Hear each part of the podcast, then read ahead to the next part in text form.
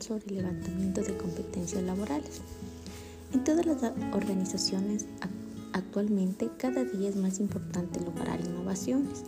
en la gestión de recursos humanos a través de nuevas herramientas que permitan mejorar las capacidades de la persona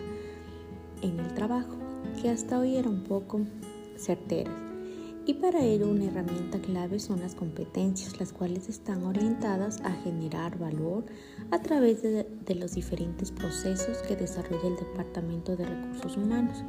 como son la selección, la capacitación, la compensación y la gestión, entre otros. Este objetivo principal es elaborar perfiles de competencias genéricas y técnicas para que cada uno de los cargos existentes hasta hoy en el Departamento de Recursos Humanos, eh, donde se utilizaron eh, para la recopilación de datos, entrevistas, cuestionarios, métodos de observación y para concluir con un papel de expertos donde se verifican y confirman los datos analizados, siendo el objetivo para el estudio todos los funcionarios del departamento teniendo diferentes cargos cada uno de ellos. Para el desarrollo se llevará a cabo un modelo de Spenger y Spenger, que son las primeras etapas de la metodología de la competencia laboral. El desarrollo de esto puede permitir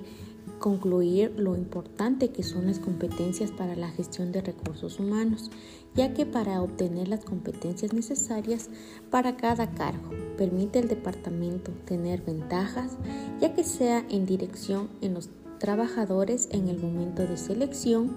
de capacitación de personal y el rendimiento en frente al resto de los departamentos que no han ampliado.